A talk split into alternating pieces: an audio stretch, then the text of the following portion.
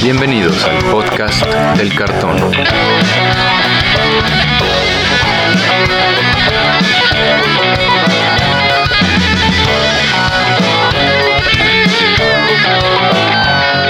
Arrancamos. ¿Qué tal amigos? Bienvenidos de nuevo al podcast del cartón, el podcast donde platicamos sobre todo lo que tiene que ver con el juego Magic the Gathering. Yo soy Andrés Rojas, también conocido como Chad, y me acompañan mis coanfitriones Antonio Teddy y Brian Romero, y la tira por ahí también. ¿Cómo están amigos?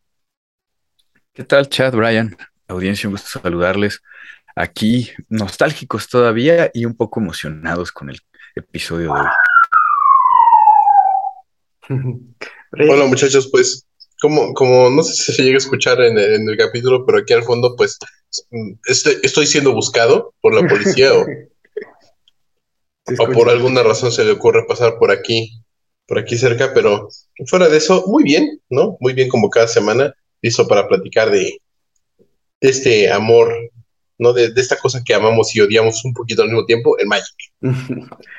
Eso es cierto, como cada semana, Hoy toca hablar, bueno, es un tema, antes de entrar al tema, hay que hablar de lo que está en el momento en las redes sociales dentro de la comunidad magiquera, especialmente gringa, ¿no? Y es que hubo un juego de Commander que el ganador se llevó 100 mil dólares. Esto porque el compadre de Teddy, Post Malone, ese rapero famosín, totalmente, digo, totalmente tatuado por la cara, que tiene buenas rolas, creo. Yo no he escuchado una, la de Spider-Man y de Spider-Verse, creo que ya hemos comentado esto. El chiste es que el señor es bien aficionado al Magic, súper aficionado, gran coleccionista porque pues, tiene mucho dinero. Entonces fácilmente se le hizo, bueno, se le hizo fácil más bien organizar una reta de Magic, como diríamos por acá, en la que estaban en juego, bueno, no en juego, al que le ganara iba a recibir 100 mil dólares. Iban a escoger de entre un pool que se había, que había dicho, levantado la mano en internet y dicho, oigan, yo puedo, yo puedo ganarle a Post Malone. Y escogieron a un fulano, creo que fue por orden, bueno, aleatoriamente, y resulta que ganó. Y se llevó 100 mil dólares. El usuario es R6-Kyle. Este. Yo la verdad no vi el juego, pero he visto cómo juega Post Malone y no me sorprendió mucho el resultado. Lo que sí está muy padre, pues es el. ¿Estás diciendo que juega mal? Ah, estoy, diciendo que tiene muchas áreas de oportunidad. y, la verdad es que bien padre, ¿no? Yo creo que el esfuerzo es, muy bonito, el, darle a la comunidad, y en este caso una comunidad internacional, con este alcance que tiene Post Malone y, pues eh, los patrocinios y eh, giveaways y demás cosas, me hizo que, que, que está muy bien, estuvo muy, muy bonito se me hace algo muy, muy, muy positivo. Y algo que se me hace bien interesante es que jugaron, eh, eligieron el formato de Commander, que aquí en nuestra comunidad lo conocemos como apócrifo porque está fuera de las reglas. Es Commander uno contra uno. Lo que no supe es si jugaron a 40 vidas o, a 30 vidas. Commander uno contra uno, ¿no? Sí, yo, yo tampoco lo vi. ¿Tú, Brian, supiste? ¿Qué, qué, qué supiste de esto? Fíjate que yo por redes sociales, eh, principalmente en Twitter, me enteré de, esto, de, que Post Malone puso lo de, ay, pues pueden construir Magic, si me ganan son 100 mil dólares. Obviamente yo también intenté vivir el sueño, señor Stark. Yo también ahí andaba inscribiéndome a esto para ver si por alguna razón a mí me tocaba jugar contra este rapero, ¿no? Y, y pues este, ya tener la oportunidad de ganarle jugando Magic y, y ganarle 100 mil dólares o pues verlo de cerca y robarle una playera y venderla en eBay o algo así para igual tener dinero. Sí, claro. Pero pues como se pudieron dar cuenta, no fui la persona elegida, ¿no? Este, quiero pensar que sí fue al azar y decidieron eh, escoger a este sujeto, ¿no? Para que jugara contra Post Malone. Y mira, una, qué padre, o sea, qué padre que se, que se organicen ese tipo de cosas de ven y juega conmigo, ¿no? Pues una persona con mucho dinero y lo puede aventar ahí por los aires. Eh, y más porque creo que platicábamos de, de, esto cuando hablamos de cuando recién había como desaparecido el juego competitivo de, Magic, eh, de que pues gente aparte, ¿no? O sea, gente de dinero necesitaba como organizar cosas para que fuera atractivo el juego competitivo. Y aquí pues es un rapero millonario que nada más quería que uno de sus juegos se hiciera muy popular en un nicho muy pequeño porque no es como que de repente va a salir así, van a quitar las noticias de la guerra contra Ucrania y van a poner a Post Malone le regaló 100 mil dólares jugando cartitas a un chavo, pero pues muy padre, ¿no? O sea, la elección del formato, pues obvio, iban a jugar el formato más popular actualmente del Magic es Commander, y esta decisión de que fuera uno contra uno, pues está bien, ¿no? Evita que haya una mesa de cuatro personas, bueno, al menos tres de esas cuatro personas, ahí prácticamente apuñalándose con tutores para que ganarse esos 100 mil dólares. Sí, sería mucho dinero para hacer un cuatro contra cuatro free for all. Uf, no, sí, como dices, se mata a la gente. Es bueno, como que fue buena estrategia de mercadotecnia, como dices. se ve que el señor sí le encanta jugar. Quizás, como dice Teddy, no es buen jugador, pero, pero le gusta el juego el juego y todo lo que está alrededor de él. Y pues se ve carismático, trae gente nueva al juego. Vimos ahorita un video de donde fue todo el evento, todo todos los este, youtubers clásicos de Commander fueron a ver el juego y a grabar a los de Command Zone. Entonces, sí, da buena visibilidad al juego, da buena publicidad. No sé si le. Yo creo que Wizards, claro que le paga algo al señor. Pero fuera de eso, muy bien, qué bueno. Bien por él, y bien por el joven que se llevó 100 mil dólares, ojalá y los use bien. Digo yo, un terrenito por lo menos. Probablemente lo gaste en más Magic. es correcto. Con toda la esperanza de, de, que le vuelva a tocar, ¿no? De que le vuelva a tocar. Me una vez 100 mil, me puede volver a pasar así, Pero bueno, amigos, eso sería como las escenas alrededor del Magic. Ahora vamos a hablar del Magic al interior, al diseño del juego, básicamente. Y es que cada año Mark Rosewaters saca un documento un análisis de el año, cómo fue el diseño de Magic este año. Es interesante que una empresa haga esto, ¿no? Como que sí están, tienen buena comunicación con sus usuarios, yo lo creo, porque sí acepta sus errores, acepta dónde estuvo bien y ahorita como bueno, vamos a verlo poco a poco. ¿Cómo ves, Teddy? Es, buena, es una buena práctica, ¿no? No, no empresas de videojuegos, ni siquiera una empresa de videojuegos que también tiene que tener cercanía con, con sus clientes, tiene, hace esto. Sí, no, no, a mí me parece de las mejores prácticas. Aparte que yo venía leyendo de, propuestas que él hace sobre diseño, diseño de juegos y hace reflexiones. Y la verdad es que, alguien de ese calibre, o sea, porque estamos hablando de Mark Rosewater, el Chief Executive Officer de Wizards of the Coast, que te lo diga, o sea, a lo mejor no te dice todo, pero el que ya, del que ya te esté regalando información, es súper valioso. Y como dices, el, acortar, el, trazar un puente de, él como, como esta figura súper importante hacia, hacia los jugadores, hacia los consumidores, yo creo que también lo, lo vuelve mucho más humano, ¿no? En el caso ni siquiera Steve Jobs o, o Bill Gates, ¿qué, qué, van a hacer, no? Pobre Bill Gates, ay, que creen ese Windows y, no sirve, ¿no? ¿No? Crashea. y crashea, ¿no? Pero digo, estas compañías que tienen esa visibilidad, que tienen ese alcance, no lo hacen.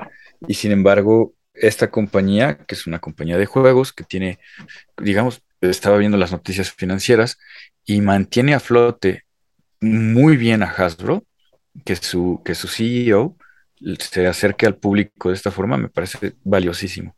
A mí me gusta, me gusta mucho este ejercicio que él hace. Brian, ¿cómo ves?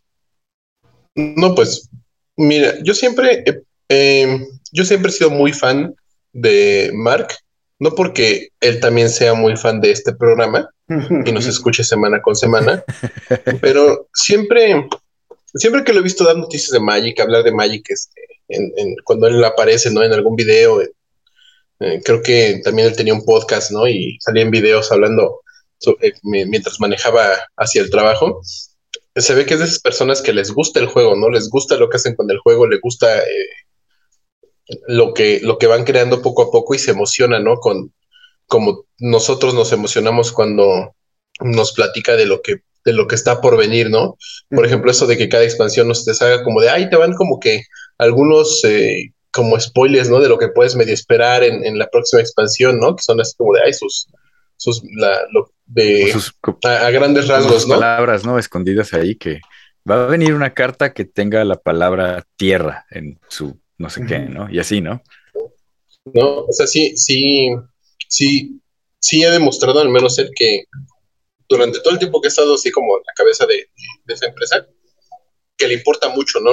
Lo, que la gente esté, esté pensando y, y le gusta el juego porque pues, a él también le gusta, ¿no? Él también le, le, gusta ver como que esa misma reacción de la gente, siento que se alimenta de las sonrisas de los jugadores de Magic. Eso sí.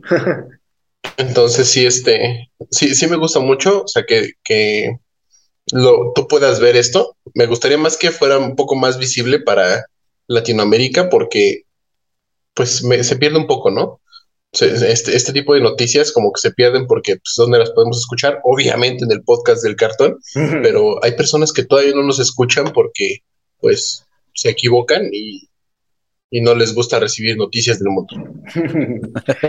es correcto, Brian. Pero bueno, para ahí vamos, para crecer. Y eh, para crecer Magic también Marcus Weather ha aprendido esto a lo largo de 2022. Vamos a empezar con el análisis de diseño en Magic en general. Vamos a primero avanzar a hablar acerca de, bueno, las cosas a destacar, básicamente. Y Marcus Ward dice que se llevan al límite los, lo que Magic puede hacer, ¿no? Dice que, si, que hay ciertas cosas que si le hubiera preguntado hace 10 años, porque hay que tomar en cuenta que Marcus Ward lleva más de 15 años en esto. O más, ¿no? Creo que dijimos, creo que lleva 18, 20. Sí, sí, alrededor. Ahí nos corregirán, la verdad. No hemos checado, perdón. Perdón, Mark pero ya lleva tiempo. Entonces el señor dice que ahora sí ya están llegando así unas estrategias que no, no creía posibles en un Magic hace 10 años. Entonces, hay, se ha llegado a ciertos límites, entonces, eso, eso es bueno. Que también es como una, un challenge para ellos, como que sobrepasar esos límites y que no ser tan exagerados. ¿Cómo ven? Y, dice que aquí, ¿no? en, el, en, el, documento, dice que una de las claves ha sido eh, su departamento de, en inglés se le llama RD, que es Research and Develop. Y es que él siempre como que tiene un orgullo enorme por, por ese departamento, a pesar de que es el departamento al que más le llueven quejas, ¿no? Mucho. Y él, él, siempre lo presume. Yo creo que sí estamos tocando límites que hace 10, 15, 20 años eran impensables. Las criaturas Walkers, que eso no. Ajá, por, ejemplo. No, de entrada, exacto. Hace, hace 20 años fue que, tuvimos por primera vez Walkers. No, 10, 10, 10. ¿Hace 10 años? No, más, güey. ¿Es cierto cuándo fue? no, como 15 Tú deberías saber, 15 ya. De hecho, vamos a tener ya más tiempo con Walkers que sin Planeswalkers. Sin ellos. Pero bueno, imagínate, ¿no? En, mi mente todavía me acuerdo del juego cuando no había Planeswalkers. y, y bueno, tener Walkers ya es, eh, empujaron la frontera, ¿no?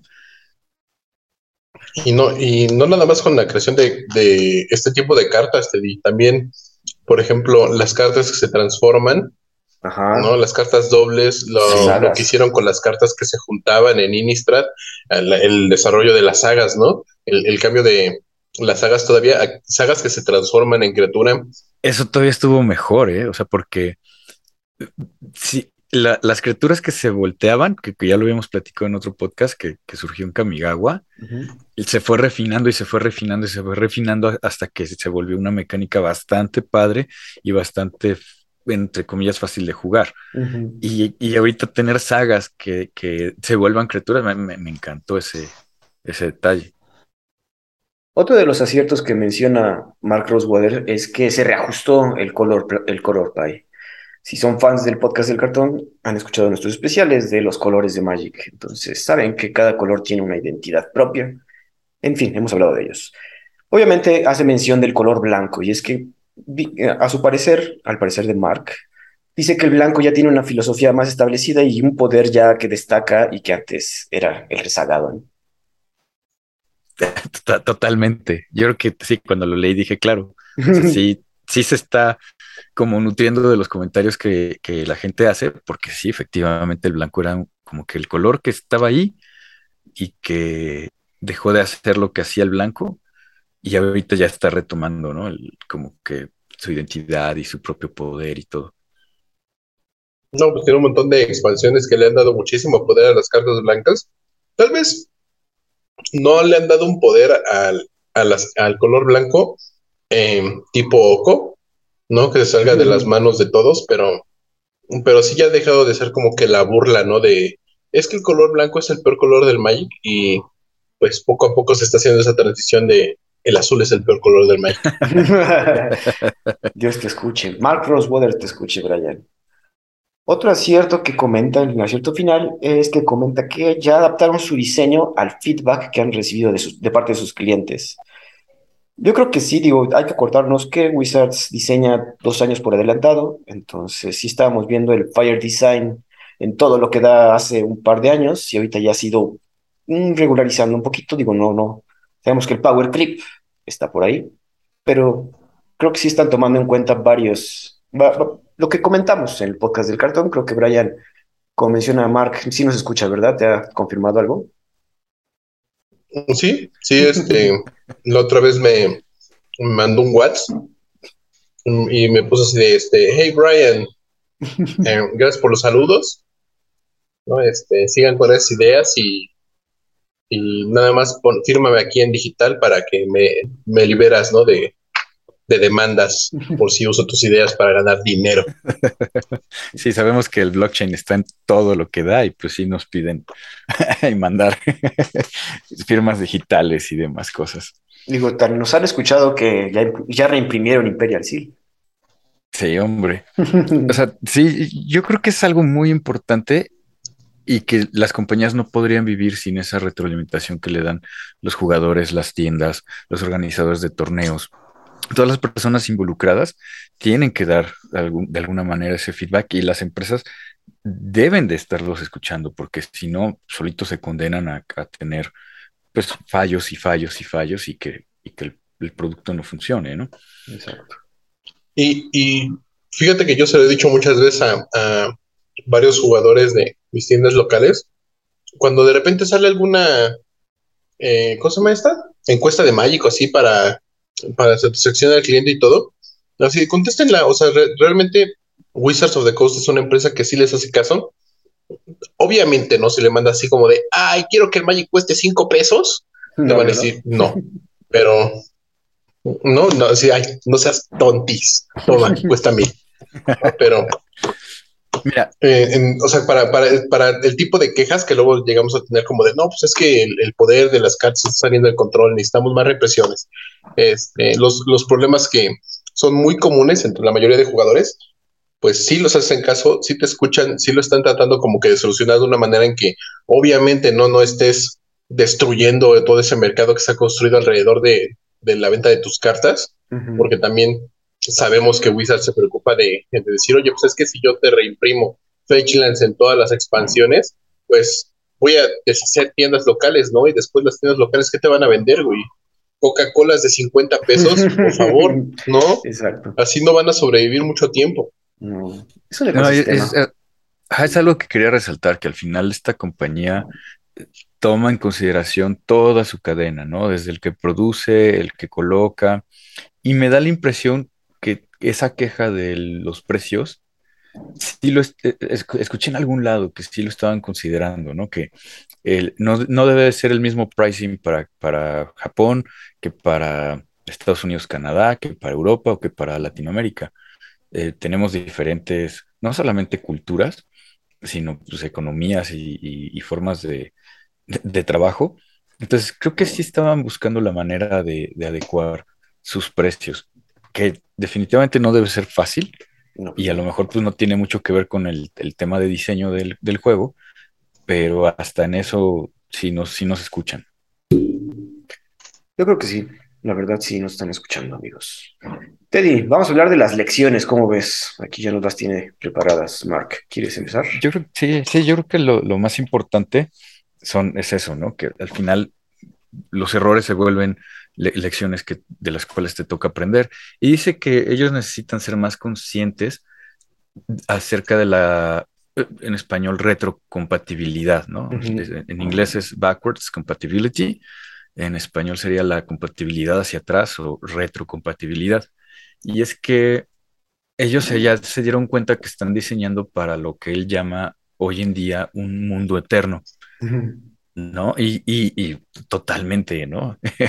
Eh, Estamos viendo que, que de repente uh, hay cartas de hace 20, 25 años que estaban ahí olvidadas, como el osito del que platicamos el, el podcast anterior, y que viene algo para poder jugar con ese tipo de cosas, ¿no?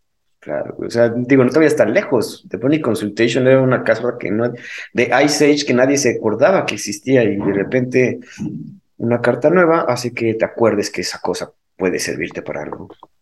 Sí, sí, totalmente. ¿no? Y desestabilizar. Sí, Tainted Pact y The Money Consultation. Creo que yo conseguí mi Tainted Pact como en y lo compré caro, creo que estaba 12 dólares, o sea, lo compré caro y llegó a estar, sí, llegó a estar carísimo, ¿no? Ryan, tú eres más crítico de esta postura. Pues sí, un poco, porque, o sea, yo soy, yo de, desde un principio que empecé a jugar Magic y conocí el, formato estándar, ese formato rotativo de cartas, eh, me costó como que un poco de trabajo entender el, el por qué las cartas rotaban, ¿no? Y por qué la necesidad de, mantener como al menos este formato fresco, ¿no? Y, cambiante. Y, me, tomó muchos años, ¿no? Y a través de todos estos años que tengo jugando Magic, sí me he dado cuenta que sin todos, o si no es la mayoría de jugadores de Magic, les gusta muchísimo los, formatos eternos, ¿no? Y les gusta porque eh, siempre vas a tener este recuerdo de esta carta que hace 10 años era buena y ahorita es basura, pero que quieres llegar a jugar. Y por cosas así nació eh, cosas como Commander, ¿no? Y este efecto de Tainted Pack de Money Consultation que ha pasado muchísimas veces, que pasa prácticamente año con año, que lo vemos con cartas como de repente Manamorphosis que no servían para nada y ahorita ya son muy útiles, ¿no? Este, Terbayal que no servían para nada y ahorita son muy útiles.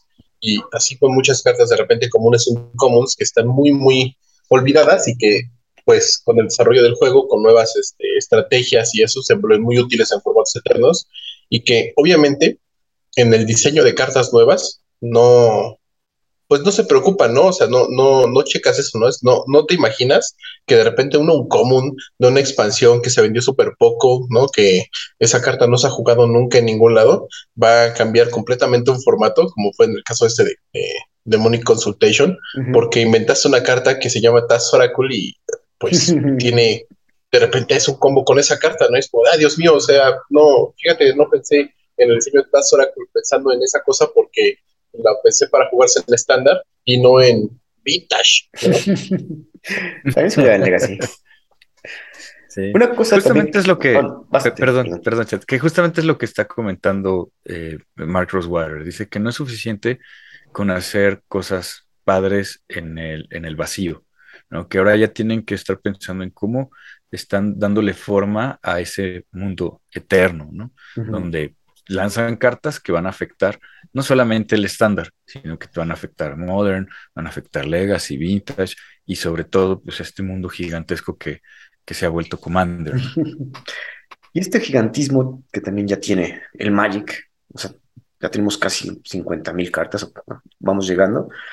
Mark Ward dice que es una lección también que estamos, hay que tener cuidado con la complejidad del juego, del mismo juego. Creo que nos quejábamos hace poco, como nos gusta hacerlo en este programa, acerca de cosas como, ay, los stickers, que no puedo hablar de ellos, pero eso es, es, hacer más complejo un juego que, que obviamente tiene que tener cierta complejidad cada vez para mantenerlo fresco. Cada set de estándar tiene que tener algo nuevo, ¿no? Y las mecánicas ahí tienen que ser nuevas, las interacciones tienen que ser nuevas, pero sí hay que tener cuidado con esa complejidad y no exagerar al momento de diseñar ciertas mecánicas. Por ejemplo, se me ocurre recientemente, y creo que ahorita lo vamos a mencionar, Day Night, que hay que tener en cuenta otro estado del juego. Entonces, cosas como esas agregan más complejidad que es innecesaria para el, para el disfrute más que nada del juego. Sí, totalmente. Fíjate que justamente ayer en la noche estaba jugando con un, buen amigo y esta carta que, que, a mí me gustó mucho, que se llama Skyclave Apparition en Commander, pues funciona un poco diferente de lo que esperarías de cómo funciona un estándar, ¿no? Entonces, pues sí, necesitan, necesitan que el juego no sea tan complejo para que siga siendo amigable y, fácil, de, fácil de jugar. Y finalmente, también menciona como lección que tienen que ser más conscientes acerca de cómo hablan acerca de los productos nuevos que van a sacar. Digo, ya son tantos productos que tienes razón, o sea, y sabemos que no todos los productos son para todos los públicos. Sí tienen ya como que saber hacia qué tirarle, para quiénes son los decks de Commander, para quiénes son los decks de Standard, para quién es Time Spiral. Sí tiene razón. Que yo creo que esa es una de las lecciones que, y retos más difíciles, ¿no? O sea, saber que voy a sacar un producto, pero que dentro de este producto le va a gustar a tal y tal y tal, pero a, a este otro tal vez no le guste. Entonces, bueno, sí, sí, en la forma en la que lo presentas puede cambiar mucho en cómo se ha recibido tu, tu siguiente expansión. O tu... Digo, y ahorita vamos a ver ciertos ejemplos puntuales. Ahorita le estamos, estos serían como las lecciones de Mark Rosewater. Ahorita ya vamos a entrar directo a los, que, a los sets y sus críticas y aciertos a cada uno, como ven. Sí, ¿Empezamos? Sí, sí, adelante. Innistrad, Midnight Hunt. Los aciertos que menciona Mark Rosewater es que las nuevas mecánicas fueron populares entre los jugadores. De entre las nuevas mecánicas estuvo Decay, Disturbed, la situación está de Day and Night, eh, los espíritus ya como un, un, una mecánica, bueno, el hecho de que tengan Disturbed ya como una mecánica de espíritus bien establecida. ¿Cómo ven ustedes? Sí tienen razón ahí, ¿no? Digo, yo no jugué tanto estándar, pero sí vi que Decay y Disturbed por lo menos sí destacaron. Sí, efectivamente. Eh, yo tampoco lo jugué, pero incluso esta Vamos mecánica a darle el beneficio. De la sí, no, no, incluso la mecánica de Day and, Night se volvió algo muy interesante para jugar.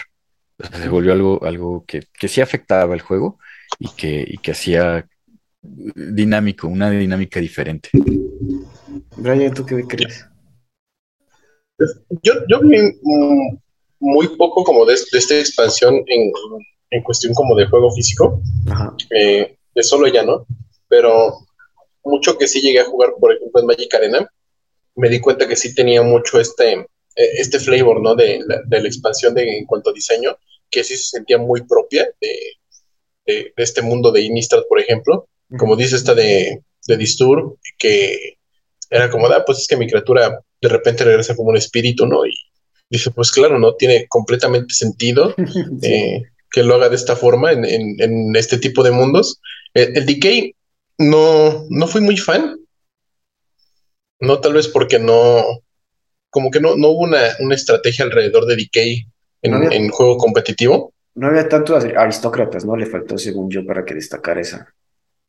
Ajá, sí, sí faltó como que, te digo un larguito que estuviera así poniendo como un poquito más de cosas, algo estilo ladriada de Ixalan que ponía cada turno de oponente token con bendición de la ciudad daba. O sea, algo así, ¿no?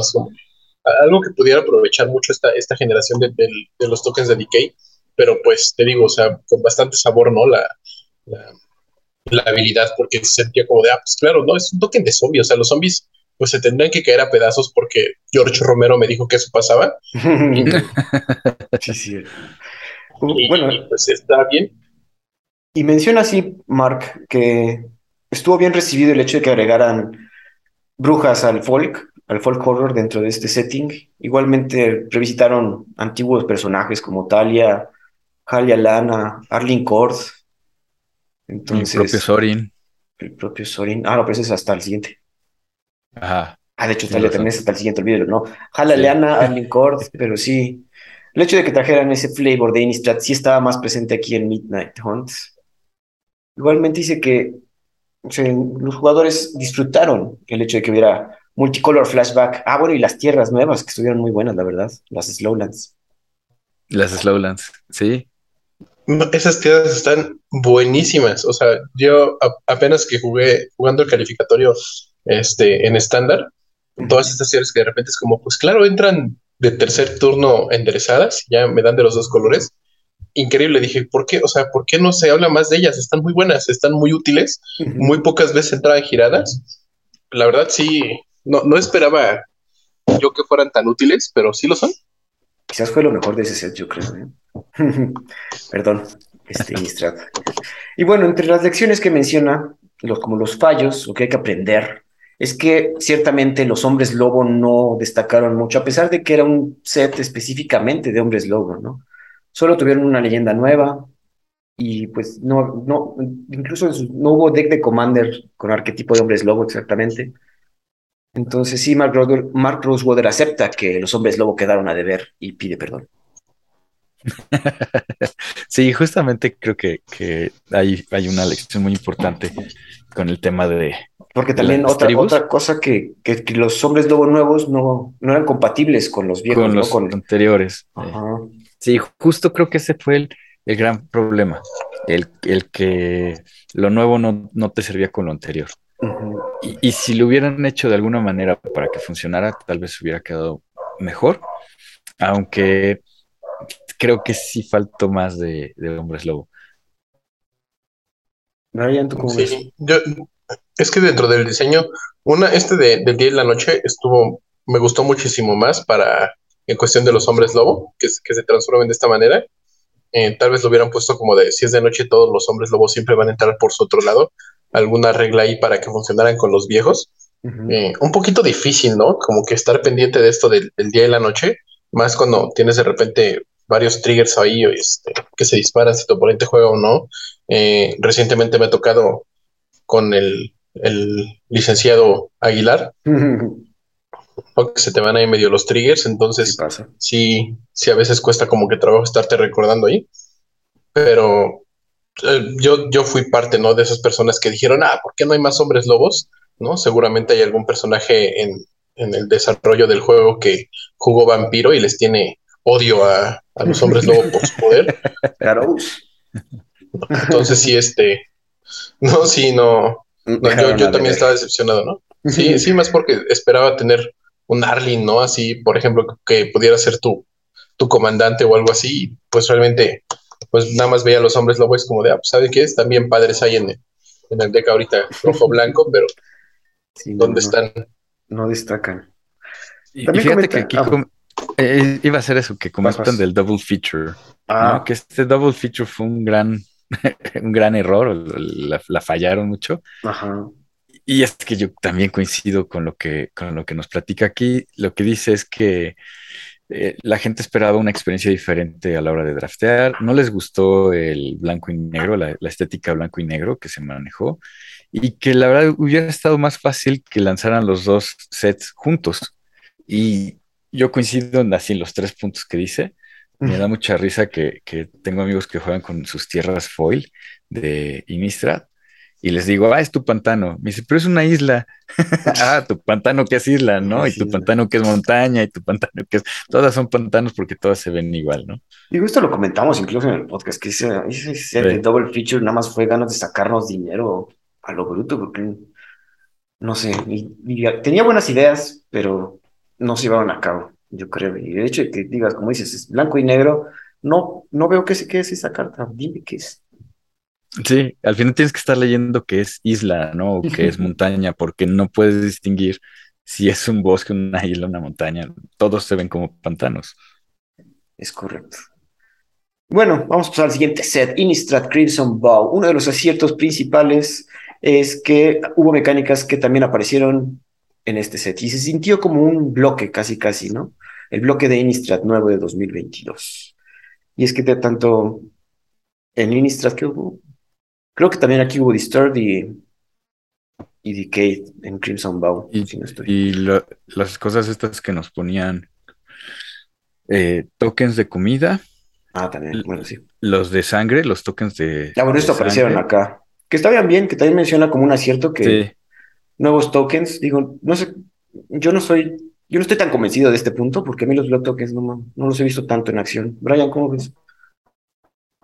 Los tokens de sangre, recientemente tuve una interacción con ellos que me hicieron pedazos, pero por, ejemplo, este, tuve, ahorita, últimamente se ha estado jugando muchísimo esta carta Blood Tide Harvester, el 3-2 por 1 Ragdos.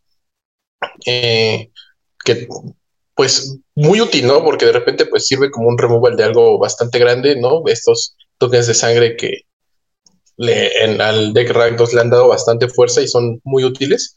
Eh, los he visto bien, ¿no? Lamentablemente creo que ahorita eh, vivimos en la época de los tesoros y los tesoros siempre han sido, bueno, al menos actualmente son mejores que las, que las sangres. Obvio, sí. Y sí, o sea, sí, sí me, me gustó la habilidad, sí se me hace bastante útil pero no, no la he visto tan explotada como podría. Yo también estoy de acuerdo.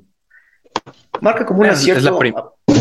Es, la, es la, primera vez que, vemos lo, de los plot tokens, ¿no? Eh. Y que comenta, ¿no? Que sí fue bien recibido, aunque no, no tuvo ese impacto como lo tuvo las clues, ¿no? Que, también regresamos al tema de las clues.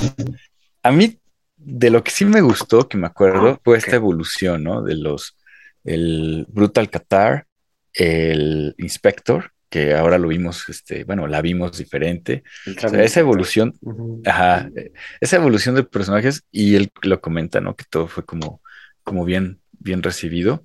Coincido, o sea, sí, como, como padre, como romántico.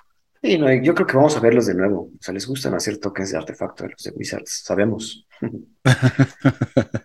Un acierto importante es que las Drácula, las Drácula Cards, las cartas de Drácula, fueron bien recibidas. Si recuerdan, amigos, en esta vez hicieron como en Ikoria, Layers of Behemoth, que en esa época usaron a los monstruos de Godzilla, que es básicamente un reskin. O sea, sale ahí Godzilla, pero es el monstruo original, se pone ahí abajo, ¿no? En este caso fue también lo mismo. Las Drácula Cards, había una carta de Drácula, que no me acuerdo quién era, pero había otra carta de la... que era, era Talia. Ajá, fueron, fueron todos los personajes de la novela, ¿no? La novela, no La, la, novia de Drácula, que se me, se me está olvidando. Mina, Mina, no me acuerdo qué, y, Mina y, entonces es Talia, ¿no? Eh, el propio Drácula, y entonces es este, este personaje. Y el, el que, ¿cómo se llama el, el cazador de vampiros? Van Helsing. Ajá, Helsing sale, ¿no? Y, ah, sí, efectivamente a mí eso me encantó. No pude conseguir ni una, pero me, encantaría tenerlas. Son padrísimas. La verdad fue buena idea y es buena idea. Yo creo que lo van a repetir y se dieron cuenta que jala. Pues atraes a, a, otros fans, ¿no? De otras cosas, a, que al menos volteen a ver el juego. Y tú que juegas Magic y de repente te gustan también otras cosillas, pues te encanta, ¿no? Que saquen esto y digas, ay, no manches, es que es mi Drácula, ¿no? Y es mi Sorín en vez de un Drácula, porque pues Drácula es más útil que el florero que es Sorín. el florero que es Sorín. Deja Sorín, a mí sí me gusta. Como último acierto, menciona que el tema, bueno, la temática de es una boda de vampiros, como que estuvo divertido. Y lo vimos, ¿no? Como en sus redes sociales y hicieron fiestas, como si mandaron las invitaciones como si fuera la, la, la boda en sí, a, los, todos los que son influencers. No recibimos nada, no fuimos invitados, obviamente. Tercer mundo. no, creo, que Mark eh, admite que, que se le pasó, que no va a volver a pasar. Pero sí, efectivamente, el, tema de la boda fue algo muy divertido de ver y, y fue algo que gustó, definitivo. Pero... decir que sí. Ajá. No, eh, sí, últimamente como que se, están esforzando un poquito en hacer la historia, el lore de las expansiones interesante. Ahí todavía me falla un poquito, o sea, siento que todavía no, no pueden ser lo que podrían ser, ¿no? Este, ya después platicaremos de, lo más actual, pero ahí, ahí más o menos como que, ah, está aquí desde, ah, pues va a ser una boda de vampiros, como que la, la eh, el gran el gran póster es muy interesante y ya lo que deciden como que mostrarnos se queda muy en la raya de este la basura, entonces hay que ver, ¿no? O sea, si, es, si, están, si tienen buenas ideas, no las están desarrollando muy bien. Y es que de hecho, Brian, también lo dice aquí tu compadre Mark, que no se sintió como un set de horror, o sea, sí se sintió un set pues, como de una boda, entonces eso también para cierto sector de jugadores pues no, no les atrae como Innistrad por lo general, donde sí ese terror incluso que ha llegado a ser mi terror cósmico, ¿no? Con Eldritch Moon y todo eso. Entonces aquí la boda de vampiros y es de, ah, sí, como que está muy bonito, pero yo quiero más sangre, quiero más terror. Se buscaba, la gente esperaba más ese horror y como que se les quedó a deber. Y junto con, también comenta, ¿no? Que las mecánicas de training, cleave and exploit, pues como que se quedaron cortas. Muy cortas. a la gente le costó trabajo eh, procesar eh, exploit. Eh, dice que training was dull, o sea que fue como aburrido. No, bueno, Cliff es, de esa complejidad que fue necesaria.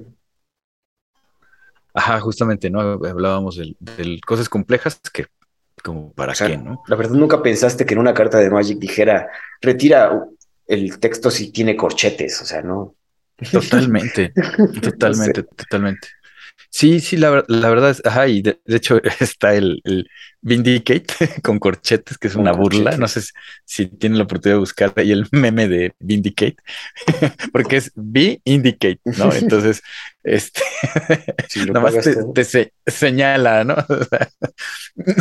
sí, sí, la verdad es que sí, el clip como que, mm, sí, no, no, estaba, no estaba tan padre. Yo creo que en, diseño, cuando lo piensas, es más padre de lo que, de lo que en realidad es a la hora de, jugarlo. Es correcto.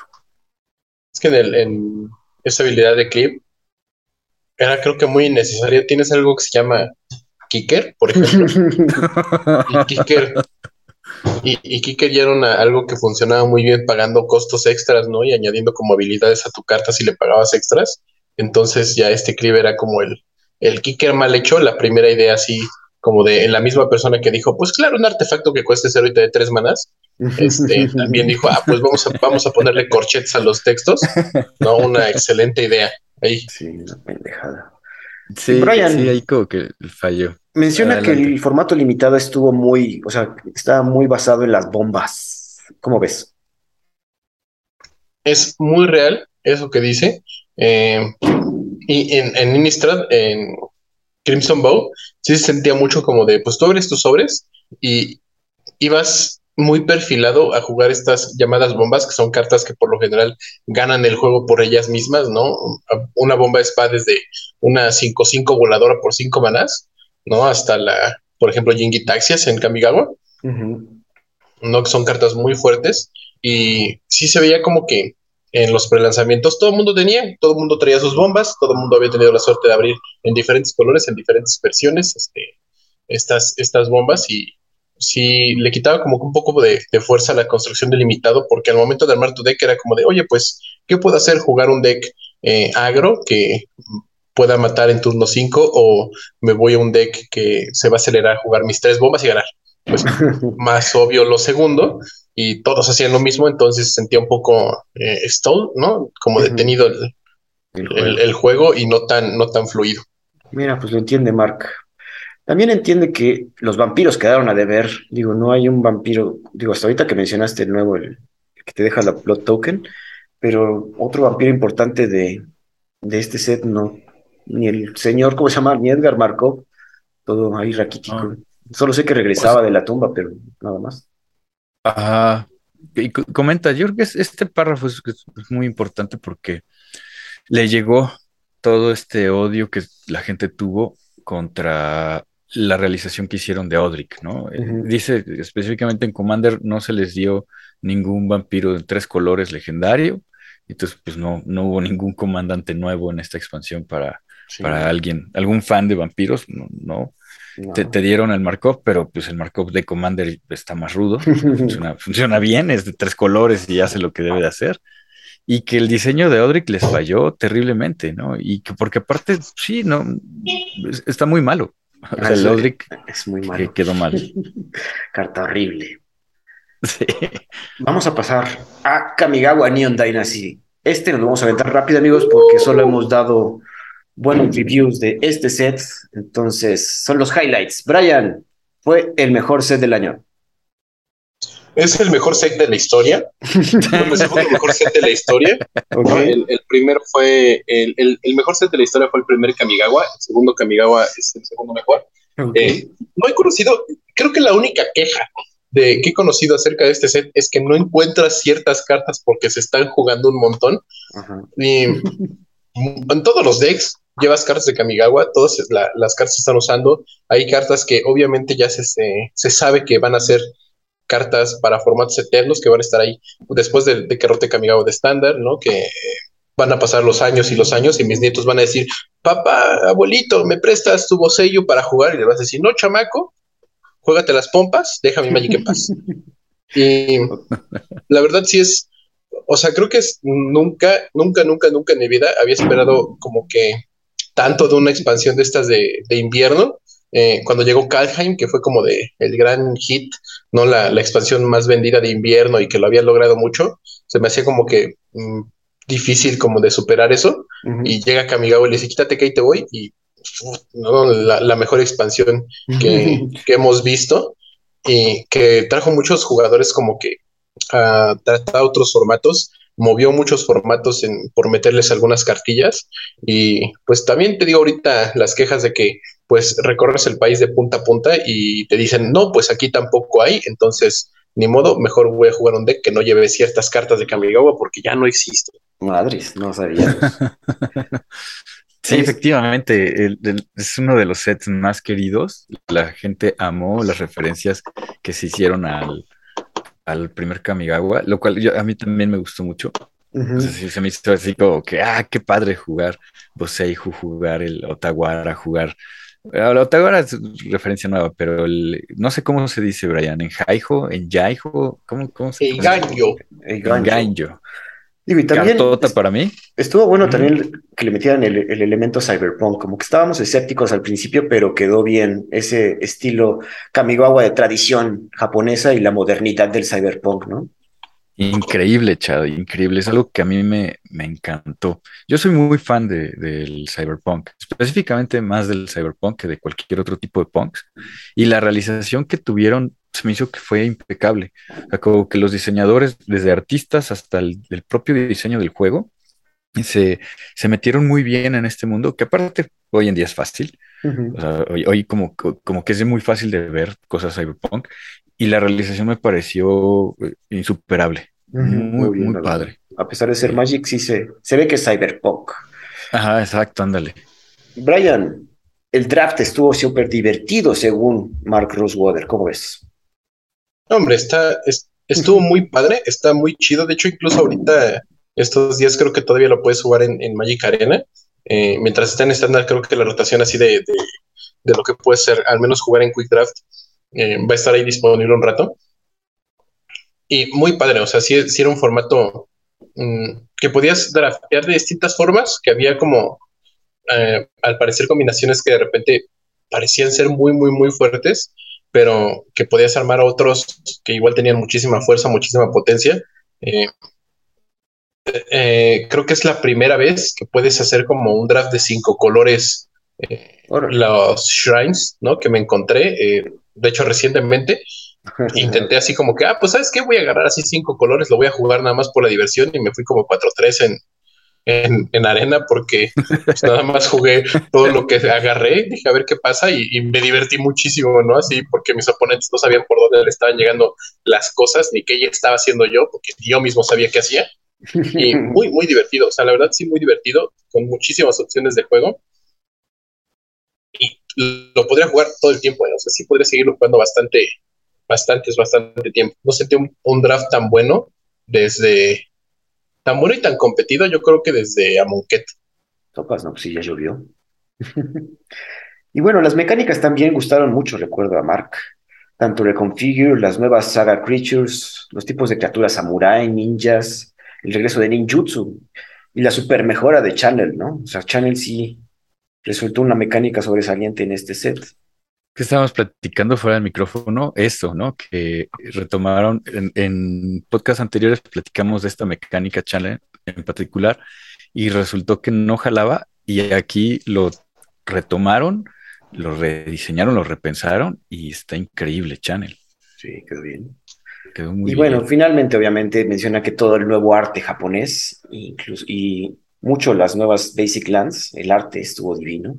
Estamos de acuerdo todos. Creo que es de los mejores artes alternos que hemos visto en mucho tiempo. Brian, tú que eres fan y tienes que coleccionar dos tipos de carta de cada una, ¿cómo ves? Pues súper padre, más, más porque me imagino que durante el diseño de, de Kamigawa, de vamos a regresar a Kamigawa, cómo queremos que se vea un plano que donde ha pasado muchísimos años, porque su historia la, desarrollaron muchísimos años antes de, de la actual. Entonces, como de, ah, pues tenemos la opción de hacerlo cyberpunk o chibi, ¿no? Y que sean grandes ojotes de anime y todos digan, ah, mi waifu y así. Este, sí, y, y, como que llegó alguien y dijo, no, no, no, lo vamos a hacer bien, va a estar padre, va a ser cyberpunk. Y le dijo, pero bueno, en los arts alternos vamos a darle tantito de esto de que le gusta a la gente de lo japonés, ¿no? Los ojotes grandotes, los artes bonitos. Eh, cosas, por ejemplo, el arte alterno de The Wandering Emperor, ¿no? Que se ve como la waifu soñada de, de Sorin Markov. no, está muy padre, ¿no? Y, eso pasó con muchas cartas que tienen unas ilustraciones muy padres. Algunas se ven muy como de anime, pero muchas otras sí se ven eh, como grandes artes eh, de, la región. hablando específicamente, por ejemplo, de las marchas, que sí se ven como una pintura que te podrías encontrar en un castillo japonés, ¿no? Que hablara de alguna cosa de, de su cultura. Eh, digo, muy padre, ¿no? De hecho, me hizo enojar un poquito que no tuviéramos algo así en Ixalan, ¿no? Como, este, no, eh, yo sí quisiera un, el sol inmortal con un como calendario azteca ahí. Eso estaría increíble, ¿eh? pero, este, ya espero que algún momento cuando regresemos Ixalan, seguramente sí lo vamos a hacer porque esto de regresar a los lugares que, que quisiste para seguir pasando en Magic, no lo hagan, pero muy, o sea, muy bien, o sea, muy bien. Quitan, quitando solamente esta excepción de los Ibetsubus Neon, que son una patada en la dona de los coleccionistas, pues todo, todo muy bien. Y bueno, entre las lecciones, digo, Teddy, que estamos tristes por algo, ¿verdad? Pues dice que la complejidad, ¿no? Habla de que. Ah, bueno, aparte. Bueno, yo, me, salté varias cosas. La verdad es que no sé si puedo coincidir con, esto, ¿no? Yo les voy a hacer una confesión. Eh, yo, no, yo no tenía muchas expectativas de, de Kamigawa. O sea, sé que era un set que le gustaba mucho a Brian. Eh, yo en mi experiencia personal la recordé como muy agridulce. Y, cuando la revisamos, o sea, cuando, cuando regresamos a Kamigawa, me sorprendió muchísimo y me gustó todo lo que vi. Entonces, no sé, dice que los, los jugadores este, están tristes porque haya sido un solo set. Y es que en mi época pues, habían tres sets, ¿no? A, ti también te tocó, bueno, aquí a los tres nos tocó que fueran tres sets. Yo no sé si con esta calidad que manejaron, con este gran diseño, con todo esto que, que vimos, hubiera funcionado con tres sets. Bueno, es que también menciona ahorita lo de la complejidad. Yo creo que sí podía. Hubo muchas cosas ahorita en Kamigawa, ¿no? de los encantamientos, los artefactos ya son vehículos, las sagas se transforman en criaturas, hay reconfigurar, hay armas, hay equipos. Hay equipos. es una criatura que se vuelve, que es una criatura artefacto legendaria que tiene una habilidad cuando es criatura artefacto legendaria, pero se la puedes equipar a otra criatura y entonces gana otras habilidades. claro, o, sea, claro que es complejo, sí. Y de, hecho también menciona que hay ciertas mecánicas o elementos que hubieran que hubiéramos creído de regreso del Kamiga original, como los espíritus, creo que no tuvieron sus cosas esa de, regresar. Y el Arcane no, no, regresó, pero sí daba como para dos bloques, yo creo, o dos, tanta complejidad, ¿no? no ah, sé si en cuanto al lore, pero sí, en cuanto a mecánicas, quizás sí nos daba. Pero bueno, aceptamos que Amigawa estuvo bueno. sí, sí, fue, fue muy, muy bueno. Y bueno, nos toca pasar a las calles de, New Capena, de la nueva Capena. Y pues los jugadores estaban contentos para, para regresar a utilizar tres colores, ¿no? Eh, eh, fue un set pensado en familias de tres colores. En charts, ¿no? Ajá. Como que hace rato que no. Estábamos muy clavados con las guilds desde Ravnica y un ratote, entonces sí, como que tenemos la expectativa de regresar a usar tres colores. Sí, yo, yo coincido. O sea, a, mí, a mí sí me, me interesaba ver tres colores. No sé qué pasa conmigo. No me gusta jugar cinco colores, no me gusta jugar cuatro y no me gusta jugar uno. Me gusta jugar dos o tres colores. Tres. y aquí sí ya, ya era necesario jugar con tres colores. Digo, y también comenta este Mike, Mark que el hecho de las mecánicas de familia, que dividimos las shards en esta, en esta ocasión por familia, cada uno tenía Blitz, con Knife, Casualty, dice que está, bueno, que fueron bien recibidas en general igual diseños individuales muy buenos, o sea, digo, y vemos incluso en cartas comunes, cartas que tienen muchas cosas, pero con un diseño interesante. Y bueno, que también menciona que se disfrutó como que el feel, como que el setting del play, ¿no? El hecho de que fueran, ya saben, todo medio mafioso. Estábamos escépticos al principio porque mm, otra vez Magic y Cyberpunk, Magic y El Padrino, pensábamos que no se mezclaba bien. Yo creo que se desarrolló bien, eh, de aquí dice que sí lo disfrutamos, no sé si lo disfrutamos, pero se desarrolló bien. ¿Cómo ven tú? Yo fíjate que yo, tengo un sabor como agridulce con estas, estas eh, expansiones de tres colores, porque a pesar de que me han gustado mucho, de Shards of Alara también, eh, nunca me, me, llamaron muchísimo la atención, ¿no? O sea, de decir, ah, sí, esta, esta historia es como que más lo que más me atrae. Eh, en el caso de, de, New Capena, mi decepción más grande fue la, el, la historia contada de, del lore del plano. Exacto. ¿no? Que, que no, la, no la sentí para nada buena. Y, y, y, por ejemplo, esto de que veníamos como de, de una Kamigawa muy futurista y pasamos a este mundo muy como, pues de nuestro pasado, ¿no? Así muy como de los 40 de los 20, de los 40 aquí en, ¿no? En, en, el Magic. Sí se sentía como que raro porque pues en, tu, en el mundo del Magic siempre se ha sentido como el mundo de fantasía de, de las espaditas y los golpes. Uh -huh. Entonces no, pues, pues, se sentía un poco diferente, pero obviamente en un multiverso infinito va a haber planos de este tipo, ¿no? Que están un poquito más como parecidos a, a ciertas épocas de, de, de, la historia, no, no iguales, ¿no? O sea, sí, eso me, me está gustando que no sean como de, pues aquí en vez de, de, de espada estamos usando pistolas, pero...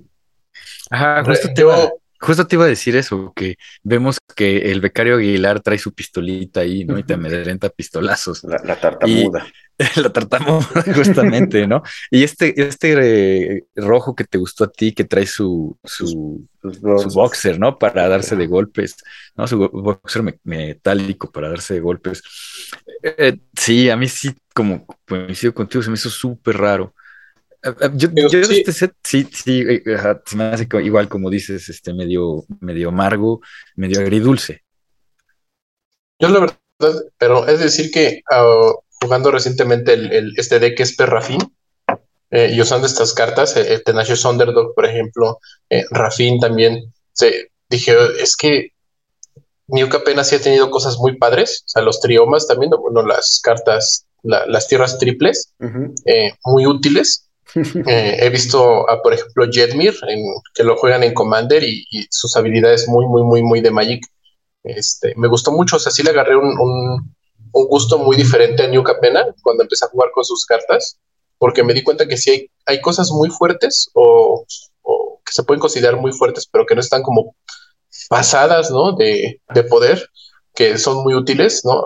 En, en concreto, por ejemplo, esta carta Rafin, dije, está muy buena, o sea, es una muy buena carta que pues, es una esfinge, se siente muy de Magic, a lo mejor y le ves la corbatita y ya no se, se siente tan de un mundo místico y mágico, pero muy, o sea, sí, sí, muy increíble las cartas, le agarré muchísimo, o sea, un gusto muy diferente a toda la expansión cuando, la, cuando jugué muy, algunas de sus cartitas, entonces sí, este, creo que lo que hace falta, si por ejemplo tú eres el jugador que no le gusta New Capena, es que agarres y lo juegues un poco y te vas a dar cuenta que sí es, o sea, sí es muy entretenida, sí es una expansión muy bien hecha y que ya que lo estás jugando y a lo mejor estás girando tu bosque, que es el ángel de la independencia de México, este, digas, bueno, pues sí, no, no está tan mal como yo me lo imaginaba. No. Y todo esto lo marca como lecciones aquí, Mark. Sí dice que el plano estaba como que muy, o sea, no se distinguía bastante entre las mismas familias. Las mecánicas estaban, sí las distinguías, pero entre las familias todas parecían igual, no había algo destacable. Igual comenta que los elementos creativos, como de hecho lo comentamos acá, que se supone que no hay ángeles en toda la ciudad, pero dentro Ajá. del set hay ángeles, entonces eso nos acaba de onda. Y como quizás como todo lo que mencionan tiene que ver con esos elementos creativos. Igualmente, el hecho de no llamarles triomas sí fue un error y aquí lo aceptan. Él lo, un error. Él lo acepta, sí, totalmente. Yo te iba a comentar justamente de eso, del tema de Los Ángeles. Uh -huh. A mí me gusta mucho Los Ángeles y si no Brian nos platica la historia de que Los Ángeles los corrieron de la ciudad, bueno, se fueron y que ahora van a regresar y todo. y como que, ajá, entonces, si ¿sí hay o no hay ángeles. Y resulta que todos los capos, todos los, los jefes de familia son demonios que antes fueron ángeles, ¿no? Entonces, ah, ajá, como que hay... Hay cosas raras. Sí, al menos, lo, al menos es muy consciente de eso. Uh -huh. Y yo creo que en el futuro vamos a ver esas correcciones. Es lo que se espera. El último set, Teddy, tu set favorito. eh, Commander Legends, Battle for Baldur's Gate. Dice que el set tuvo mucho sabor en, en Dungeons and Dragons, ¿no? En, en jugar Dungeons and Dragons. Y pues que igual fue, fue muy padre para draftear, es lo que nos dice. Yo quisiera que Brian, si tuvo la oportunidad de draftear, nos platicara un poquito de... No drafteaste Calabozo, ¿sí? No, no tuve la oportunidad de draftear eh, esta expansión.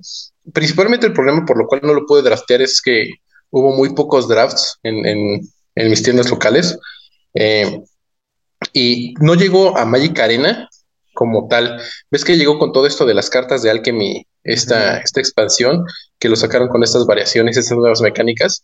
Y yo, como la persona millennial que soy del grupo, pues no fui, no soy muy fan del Alchemy. Seguramente va a haber algún este chavillo por ahí de unos 12, 13 años que diga, ah, pero ¿cómo si tus cartas cambias de color y nada más le tienes que pagar acá?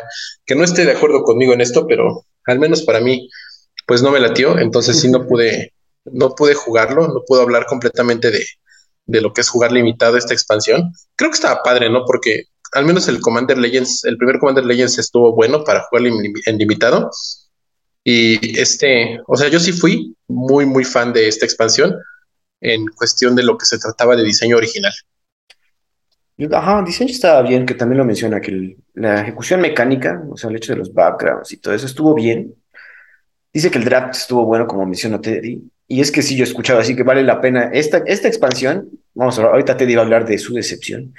Pero esta expansión está más pensada para draftear y que ahorita conviene con tus amigos si estás harto de jugar con tus mismos decks de Commander, se compren entre todos unas cajitas y drafteen este set. Porque dice que es muy divertido, la verdad. Y pues sí, dentro de las lecciones y ya nos vamos directo a la Ya, tíralo, tíralo feo, tíralo feo. ya, se, quiere quejarte. Sí. Fíjense, trato de hacerlo menos, pero en esta ocasión no me puedo contener y yo creo que ellos son conscientes. En primer lugar, nos dice que se sintió más como Dungeons and Dragons Adventures in the Forgotten Realms 2, más que Commander Legends 2, y en eso estoy totalmente de acuerdo. Y la verdad es que para mí en lo que llevamos del año, esta ha sido la expansión que más me quedó de ver, de la que realmente sí salí como, como decepcionado. Y a lo mejor fue por, por, las expectativas, a lo mejor fue la ejecución, a lo mejor es que no me pude meter mucho en la historia. O sea, saben que a mí sí me gusta jugar Calabozos y Dragones.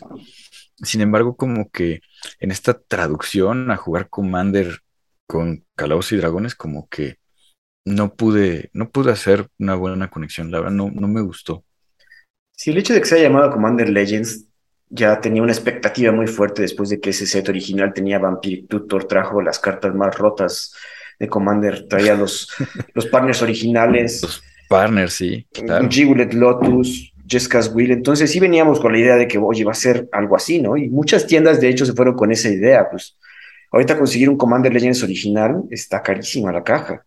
Y pues obviamente todos los especuladores también, como Teddy, compraron un chorro de cajas de Commander Legends 2, que no se llama Commander Legends 2, es Dungeons and Dragons para Commander. Pero sí, y se quedaron con mucho dinero ahí desperdiciado porque no están vendiendo. Entonces, por eso, amigos, si tienen una cajita de esas, mejor draftenla, está más divertido. Ándale, o sea, yo creo que es una buena solución. Eh, sin embargo, como que sí, sí sentí ahí un golpe un golpe bajo de, de, Wizards of the Coast jugando con mis emociones. Eso que comentas que sí no se sentía tan, o sea, que no sentíamos tanto apego a las leyendas, es que también en Commander Legends 1, si no se acuerdan, pues había mucho, mucho, o estamos recordando Jeska, o sea, estamos recordando criaturas o leyendas que ya teníamos en nuestra mente, ¿no? De hecho, ¿cómo se llamaba? Dakon. El Dakon estaba ahí. El Dakon, de hecho, no, no, no, no, es de Modern Horizon. Fue, fue de Modern Horizon, sí. Sí, pero teníamos a Rograt. Este, ah, tú juegas con Malcolm. Malcolm, ajá. Cosas que hacían. El Tabesh. el Tabesh, de hecho, sí, es cierto. Fíjense que yo aquí es a donde este, me aviento, me gano más enemigos de Commander, pero precisamente por eso es por lo cual a mí esta, esta expansión me gusta más que el primer Commander Legend, porque el primer Commander Legend nada más tenía el montón de cosas que hacen feliz a los jugadores de Commander, las cosas que han estado mal en esta en este desarrollo de este juego de Commander, porque tenía los partners, tenía esas cartas únicas que no ibas a conseguir en otro lado, que nada más iban a encarecerse con el tiempo, como la Jessica's Will, como el Jewel Lotus, el, eh, ¿cómo se llama este? El, el, que no te permite que, que si busca tu oponente buscas tú, el Position Agent. El Position Agent. Y pues estas cartas que solamente, ajá, no, estas cartas que solamente van a salir ahí, que no van a salir en otro lado, que no van a tener una reimpresión muy pronto. Este, y las reimpresiones que todo el mundo quiere, porque a fuerza quiere jugar con sus cartas este, viejitas fuertes en vez de estar como innovando, ¿no? Divirtiéndose con este formato ¿no? O sea, todos esos, esos que yo considero son unos errores en el juego, ¿no? Porque poco a poco te vas agarrando molestia, ¿no? Enojo con el jugador que de repente te hace, ah, pues, Mana Crypt, eh, este, Sol Ring, yo el Lotus en turno uno y tú con tu tierra girada porque te compraste el preconstruido, ¿no? y, y, Commander Legends 2 no hace esto, ¿no? Lo que se preocupa es porque era un diseño nuevo, de, con cartas nuevas, con un formato eh, un poquito más pensado en, divertirte, en que tengas una experiencia propia de, esta expansión y vivas cosas más variadas dentro de lo que es Commander, porque Commander es tan grande que puede ser variado eh, hasta el infinito. Y no, o sea, la gente se queja porque pues quería sus reimpresiones, quería sus cartas únicas que estuvieran carísimas, quería este, sus partners nuevos, ¿no? y que, que pues es que ya no me puede comprar mi Tibna y mi Tracios barato, pues entonces ahora voy a buscar que Wizards cree otros partners más duros para que deje este, inútiles esos y nada más seguimos con esta cadena de, crear cartas que no necesita el juego, ¿no? Que, nada más son errores y, cosas más complejas. Y pues yo por eso creo que este Commander Legends está mejor porque pues es para eso, ¿no? Para que te diviertas, es para que juegues Commander, para que de repente agarres tus nuevos partners y agarres a tu criatura legendaria y le pongas el background de que es un Master Chef y te pongas a hacer tonterías ahí, güey. O sea, por, eso me, por eso me gusta más. Yo estoy en parte con Brian, pero también estoy en parte con Teddy. Yo sí esperaba un poquito más. O sea, yo sí compré mi cajita y estoy armando ahí mis decks. Y sí estoy, sí me divierto con ciertas cartas, pero sí siento que quedó a deber y Ciertas leyendas quedaron a deber, que también lo menciona aquí, que los comandantes, los que podrían ser tus comandantes no están tan poderosos o tan interesantes como tú pensarías. Porque no hubo mucho, bueno, y también menciona como lección, que no hubo mucha innovación en las mecánicas. Y ahorita mencionando de Commanders este, en este set, digo, yo era más armado dos y hablamos de ellos en el podcast, entonces, pero no, no hay tantos que llamen la atención, más que Milky Boo, que estaba mencionando me estaba comentando a Teddy que ya está jugando en Legacy, amigos. Minsky Boom. Está buenísimo ese. Ese comandante que puede, ese Planeswalker que puede ser tu comandante está está súper bueno. Pero sí fue un. Y, fíjate que mm. sí, yo, pienso que a lo mejor si los backgrounds hubieran sido retrocompatibles, tal vez no me quejaría tanto, pero bueno, es mi sentir y, y entiendo el punto de vista de Brian, que es yo creo que es acertado, en, muchos sentidos es acertado, pero sí, sí, yo sí sentí que, quedó a deber. Yo, yo nada más en el, en el, en complementar, ¿no? Ciertas leyendas. Digo, ya lo platicamos y el, el comandante para Gates y para aventuras que no fue cinco colores, ahí sí fue como de ¿por qué no lo hace cinco colores? Ándale, ándale. No, o sea, nada más eso sí, esos pequeños errores, pero por ejemplo, los cinco dragones míticos, de colores, esos están muy buenos, o sea, muy padres. Eso sí. sí, es cierto. Pero bueno, amigos, algo más que comentar acerca de todo lo que comentó. Bueno, fue el año en diseño de Mark Roswell. Pues yo comentar, ¿no? Este, me encanta que haga este ejercicio, Mark. Me, yo creo que también para ellos es muy útil y definitivamente se nota que nos escuchan. Y como dice Brian, si tienen una oportunidad que les llegue una encuesta y eso, llénenla, porque probablemente encontraremos más eh, Kamigawa Neon Dynasty en el futuro, gracias a esta retroalimentación que les damos. Sí, más porque aquí se nota, en, lo que están escribiendo, tú puedes ver que estás de acuerdo con lo que te dice Mark y estás de acuerdo porque no son palabras de él, son palabras de toda la gente que les ha escrito a Wizards, todas las quejas que se han este, mostrado, por ejemplo, en, redes sociales, ¿no? En, sus, eh, cuando hacen sus en vivos en Twitch, ahí sí te, si le tomas una captura de la pantalla y puedes leer el chat porque son como 10 millones de mensajes por segundo, ¿no? Este, todo lo que la gente opina y, lo que la gente se queja, sí lo toman en cuenta y lo toman en cuenta para el diseño. Aquí están viendo que Kamigawa fue un gran éxito y cómo pueden repetir, y obviamente van a intentar repetir este, este gran éxito porque tener expansiones así exitosas significa más dinero para ellos, ¿no? Y más aplausos cuando los, te los encuentres en la calle. Siempre. Entonces, sí, ¿no? O sea, sirve, sirve decir, sirve decir lo que te molesta en el Magic, ¿no? Porque muchas veces parece que el jugador de Magic solamente se queja, pero sí, sí, sí es escuchado, sí se sabe, ¿no? Lo, que, lo que quieren y poco a poco sí están llegando como a, a, maximizar esta, estas expansiones buenas y a que las quejas vayan siendo un poquito menos, nunca van a dejar de existir, ¿no? Pero siempre, pero cada vez van siendo como por menos cosas y por menos de lo mismo. Es correcto, es correcto, amigos. Pueden escuchar. Mark Rosewater nos escucha también. no sé si al podcast del cartón específicamente, pero a nuestras quejas, a nuestras. Y cuando aplaudimos también nos escuchan, podemos verlo. Hay que seguir con ese, con esa apertura de comunicación. Si les llega alguna encuesta, respóndanla. Eso sería todo de nuestra parte, amigos. Nos escuchamos la siguiente semana. Ah, no es cierto, la siguiente semana no tenemos episodio porque Teddy se va a ir de vacaciones. Saluden a Teddy.